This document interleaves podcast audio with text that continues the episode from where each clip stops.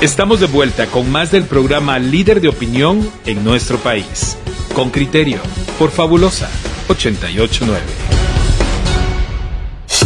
Escucha con criterio la voz del migrante. Si algo van a reconocer los oyentes de hoy es que hemos tenido una, dos, y esta es la tercera entrevista en fila de puros aprendizajes, aprendizajes de, de la vida. La historia que Jan Saper, director ejecutivo y fundador de Paper Like, nos va a contar es también muy, muy ilustrativa y muy inspiradora.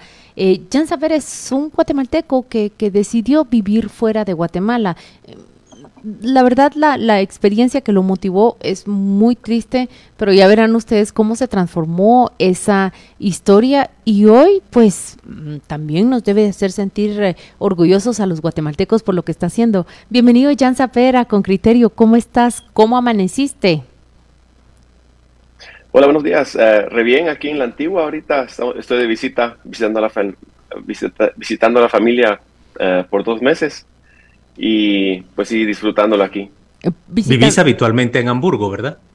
Exacto, sí. Entonces quiere decir que si estuvieras en Hamburgo, pues tendrías que estar, yo no sé, emponchado o con un abrigo muy, muy pesado a estas alturas del año, pero en cambio en la antigua estás en mangas de camisa. Cabal, cabal, y todos mis amigos me dicen, mira, um, tráenos un poquito de sol. Eso es lo que más extrañan de acá, ¿verdad? Sí. Jan, eh, la historia de tu migración, ¿por qué te fuiste? ¿Y qué fuiste a encontrar a Europa? Um, pues regresando a mi...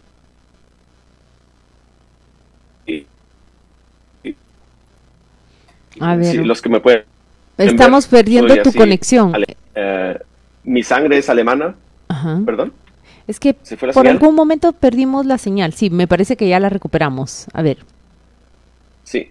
Ok, no, que, que, que tengo uh, raíces alemanas, así que siempre tuve el pasaporte alemán, siempre tenía la opción de ir a Europa uh, relativamente fácil, ¿verdad? Y estudié en el austriaco. Así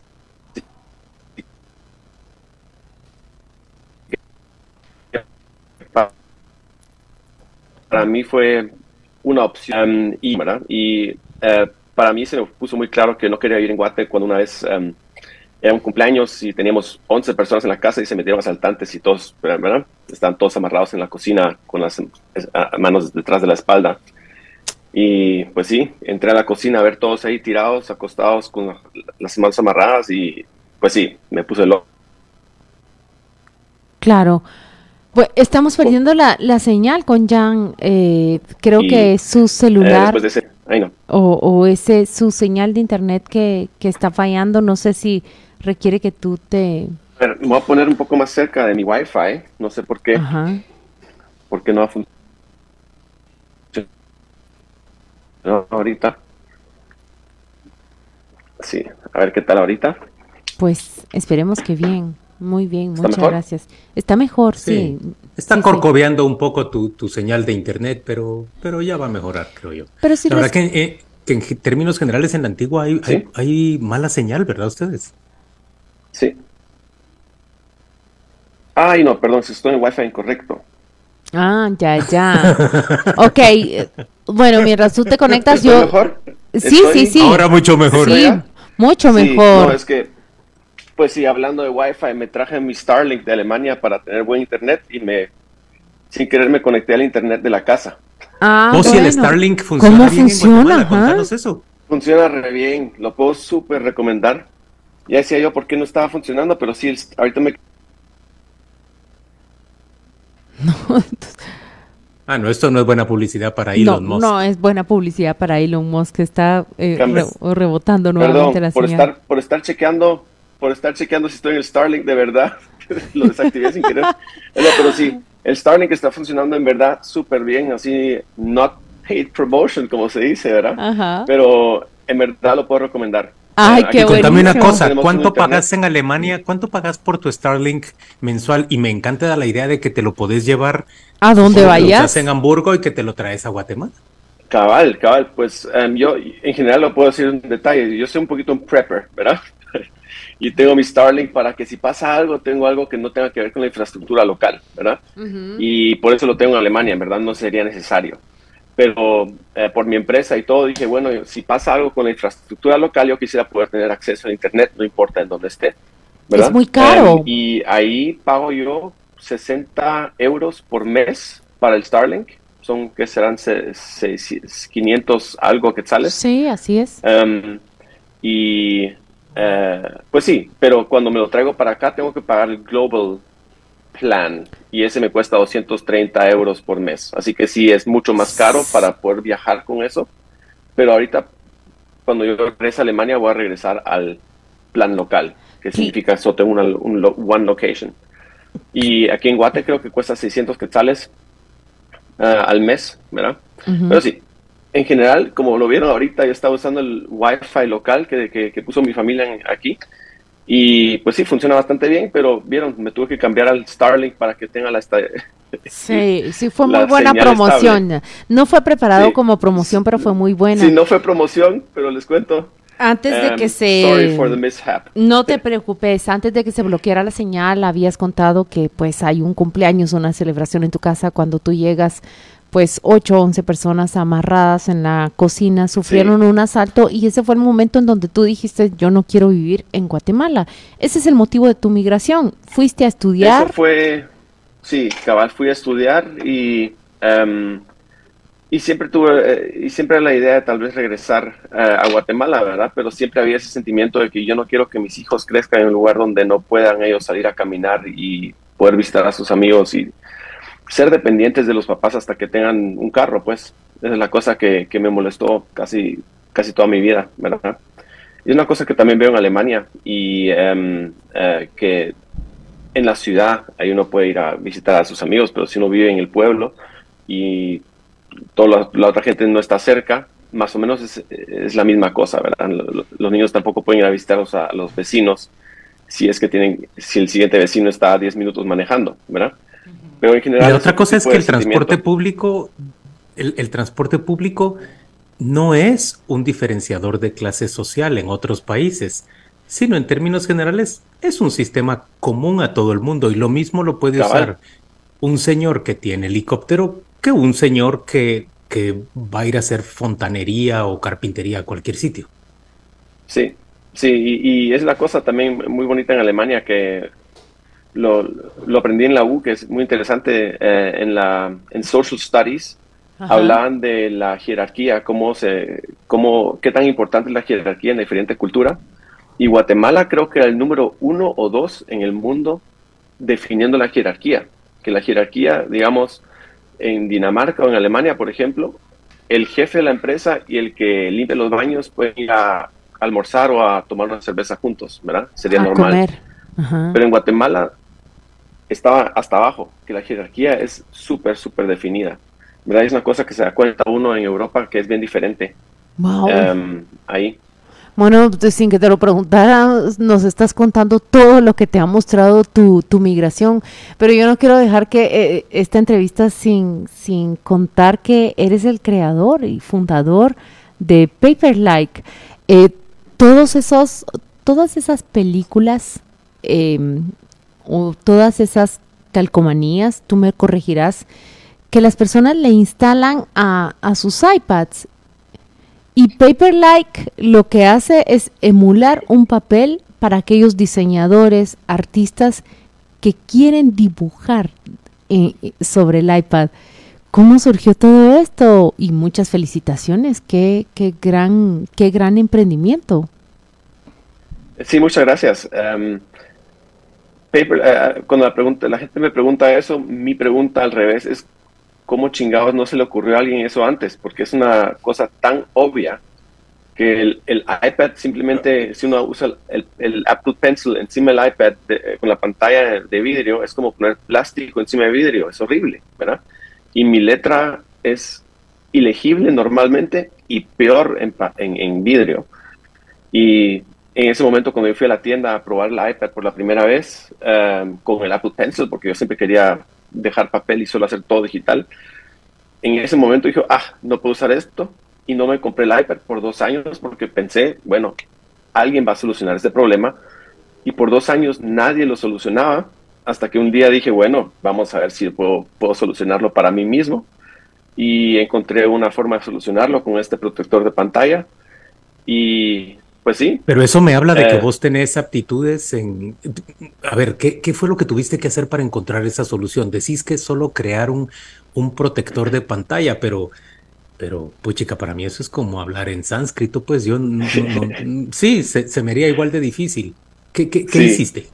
Pues lo, lo más, más, más, más básico fue darme cuenta que lo más fácil es ponerle una, un protector de pantalla al iPad que tenga una estructura y ya habían protectores de pantalla con estructura, esos eran los protectores pantalla mate. Para Pero es decir, que tenga, que tenga textura el, el protector de pantalla para que haga fricción mi lápiz con la pantalla. Cabal, y protectores de pantalla así ya existían, pero esos eran normalmente para reducirle la, el reflejo de la pantalla, eran protectores mate. ¿Sí? Y yo dije, bueno, obviamente algún protector mate va a funcionar así. Y lo primero que hice yo es pedir todos, todos, todos, todos los protectores, protectores mate que existían en el mercado para probar y ver, habrá uno que medio hace el efecto que yo quiero. Y sí, encontré uno que hacía más o menos el efecto. Y después de eso empecé a encontrar em, empresa, una, lo difícil fue encontrar una empresa que quiera trabajar conmigo, un X, yo, si yo solo era un empleado a saber ni quién, y una empresa que quiera trabajar conmigo para encontrar el perfecto la perfecta pantalla, em, el perfecto protector mate con la estructura que yo quería, ¿verdad? Y no había, y no había, no, había, hasta que encontré una empresa que estaba dispuesta a trabajar conmigo, encontramos una pantalla, un protector de pantalla que estaba bien, que se sentía re bien, pero por cierto se miraba re mal. pero solucionaba mi problema, ¿verdad? Así que lo pedí, pedí samples, dijeron mínimo 100, los pedí, se lo puse al iPad y en ese segundo dije, wow, eso soluciona mi problema. Eh, me compré un iPad, se lo enseñé a mi mejor amigo entonces y lo, lo mira y dice, ah, no puedes vender eso, es una mierda. Por tu mejor amigo un guatemalteco, ¿verdad? Mierda? ¿Por qué le parecía? Sí, eh, eh, porque se miraba re mal. la pantalla estaba así como que em, le afectaba mucho, sí, borrosa y le afectaba mucho a la transparencia. Pero mi meta era arreglar, la eh, arreglar el cómo se siente, ¿verdad? Y ese producto lo lancé en iPad, eh, en, Kickstarter, porque a ver si el mundo quisiera tener una solución a ese problema. Y mi meta era vender 200, o los 100 que yo había pedido de samples. Y si vendo los 100, perfecto, hubieran sido 4 mil euros. Pero salí con 60 mil euros después de, del mes y medio de la campaña, ¿no? O sea, tuviste que mandar a hacer muchos más porque fue un éxito tú. Y contame una cosa, el, el Paperlike, ese, ese, es, esa, ese protector de pantalla que vos creaste que da la sensación real de estar escribiendo sobre papel, aunque estoy sobre una pantalla, ¿eso se adhiere a mi pantalla del, del, del, iPad y, y, eso afecta, por ejemplo, mi capacidad de lectura de una revista? Tengo, tengo, que, tengo que terminar solo este detalle para que nadie crea que se mira horrible si no tú usas un iPad, un Paperlike, ¿no? Es, eh, eso fue la versión número uno y la versión número uno era, era un mate básico y lo único que yo quería solucionar era, cómo se sentía. Y eso ya fue hace seis años, ¿verdad? Desde entonces ya hemos avanzado en tres versiones del producto y hoy en día si usas el Paperlike, en verdad nosotros creamos una categoría en el mercado, es como, como el Walkman. Cuando salió el Walkman, lanzaron la música digital, una categoría nueva de productos, ¿verdad? Y Paperlike lanzó la categoría de productos de protectores de pantalla que se sienten como papel. Y por ahora tenemos un montón de copycats por todas partes, de todas las marcas grandes de protectores de pantalla han hecho copias de nuestro producto. Pero Mira, vos les diste una idea a todos. Sí, cabal, y, al final em, gente me decía, ¿no tenés miedo? Sí, en el principio, los primeros dos, tres años de Paperlike fueron, ok, tan pronto una empresa grande lance una competencia, voy a quebrar y bueno, fue un proyecto muy interesante, pero lo bueno es que creé una marca y en verdad eh, algo que, gente, pues estoy tan hyper focused a este pequeño detalle que ninguna empresa grande va a tener el interés de hacer un producto mejor que nosotros, porque les va a costar un montón proporcional al mercado. Claro, ya estás, eh, estás eh, lo conoces desde el principio, nos contaste la versión 1.0. Esta es una entrevista de, de, migrantes, pero yo sabía que íbamos a llegar, no, es que llegamos a donde quería que, que llegásemos. Paper Like, cómo fue el invento, cómo fue ir a conocer y a aprender a vivir en otro país. Pero te voy a decir lo que uno de los oyentes me está diciendo has dicho cabal tantas veces, has tenido otras expresión, como decir, ¿a quién chingado se le iba a ocurrir? O cómo no, se les había ocurrido antes. Y te iba a decir... También dijo, esto es una mierda.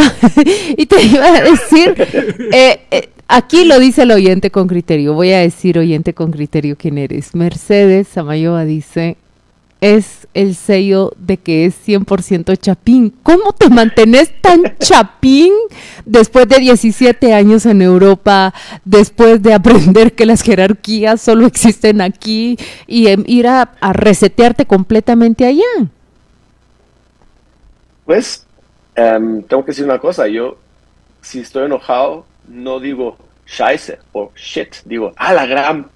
Ya. claro. Eso sí, es que todo eso es. Uh, o sea, vos sos guatemalteco, pues.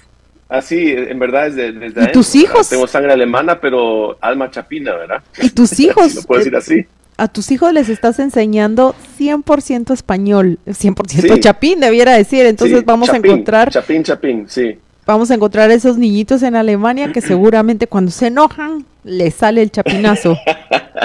Jan, ¿y, dejaste tus otras ocupaciones y te dedicaste ya solo a Paperlike o, Sí, sí, pues lo chistoso, solo un, detalle de, de, Paperlike es que Paperlike lo hice para hacer un poquito de, un side como un, side business, ajá. Sí, era mi plan era que sea un side business, pero cuando empezó a, a salir que, que, puedo hacer Paperlike y tengo un prototipo que funciona, al mismo tiempo la empresa en la que yo estaba trabajando se fue a la quiebra.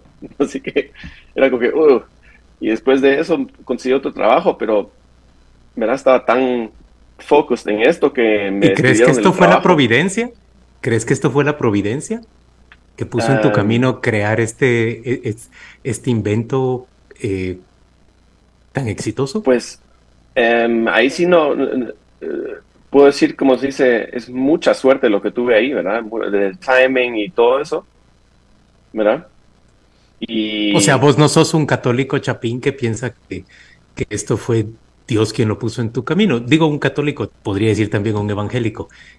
Um, o mexicano. Eh, yo no soy así, ¿cómo se dice? Creyente. Pero, ah, ya, ah, ya. Sí, pero pues crecí con, crecí con todo eso, así que eh, entiendo a qué, a qué se refiere. Pero eh, sí, yo, trato de ser muy, ¿cómo se llama? Objetivo, pero, pero al final, como en verdad la cosa de la suerte es, em, como le digo siempre a la gente, suerte es la combinación de oportunidad y preparación. Y lo bueno es que yo tenía mucha preparación con que había hecho, campañas de Kickstarter, tenía una empresa que me fue re mal en 2011 y aprendí un montón de cosas. Así que cuando vino la oportunidad, tuve suerte, ¿verdad? Porque pude, Pero con toda franqueza, creo que también, que aparte de tu preparación y de tu oportunidad, veo también rasgos de perseverancia o terquedad, porque no te gustó, que no pudieras usar ese producto como querías usarlo? ¿Esperaste pacientemente a que alguien lo generara? Como no lo generó, pues dijiste, lo voy a tener que hacer yo. Y probaste una y otra y otra y otra vez hasta que el resultado resultó el correcto. Yo, yo creo que también sos perseverante, que sos eh, terco y, que eso es muy valioso en, en la generación de, de, una empresa. Y mi última pregunta, ¿por qué? Bueno, y solo para, solo para un detalle, yo me considero taliste. Mira, eh, es que yo te yo iba a decir, pero el tiempo se nos agota, tengo que despedirte, pero eres taliste, eres cabal, eh, 100% chapín y que sepan que allá está educando a sus hijos en el español neta y 100% chapín. Eh, muchísimo más que hablar contigo, pero muchas felicidades, Jan Saper, por, por esta entrevista y por conceder el tiempo para, para hablarnos a nosotros. Y solo un shout out, shout out a mi prima Nicole, hoy es su cumpleaños. Saludos. Ah, Nicole, nuestra Nicole, qué alegre. Ah, muchas felicidades a Nicole. Felicitaciones vos. Bueno, qué callado se lo tenía, ya tenemos que celebrar. Gracias, Jan, te deseamos todo lo mejor. Gracias a ustedes. Buen día. Hasta luego.